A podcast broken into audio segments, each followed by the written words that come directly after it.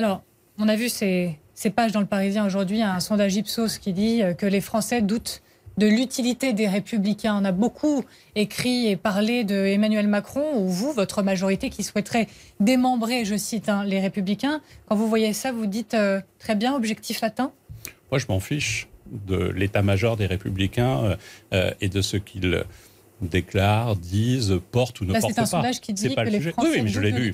Je, l'ai lu avec attention. Globalement, la difficulté, c'est que les Français doutent de l'utilité des partis politiques, et pas seulement des républicains, mais aussi des républicains, mais pour une raison simple, c'est qu'il n'y a aucune ligne claire chez les républicains depuis plusieurs années. Et ça n'est pas la faute d'Emmanuel Macron, ça n'est pas notre faute si euh, Christian Jacob pilote un bateau ivre qui n'a plus de ligne politique.